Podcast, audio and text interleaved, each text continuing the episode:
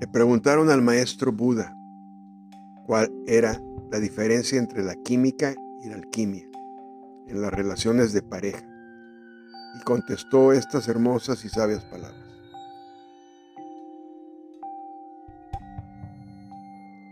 Las personas que buscan química son científicos del amor, es decir, están acostumbrados a la acción y a la reacción.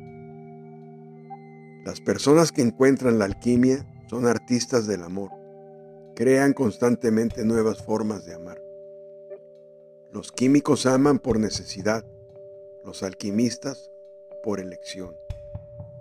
La química muere con el tiempo, la alquimia nace a través del tiempo.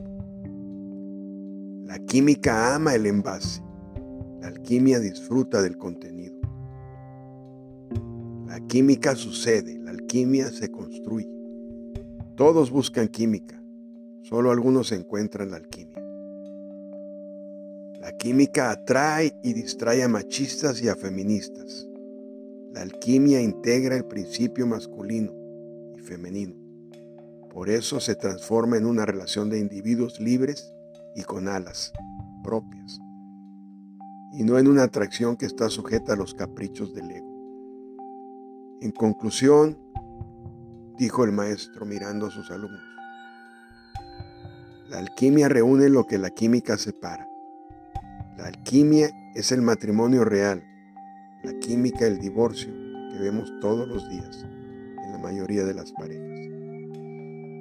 Comencemos a construir relaciones conscientes, pues la química siempre nos hará envejecer el cuerpo, mientras la alquimia siempre nos acariciará desde dentro.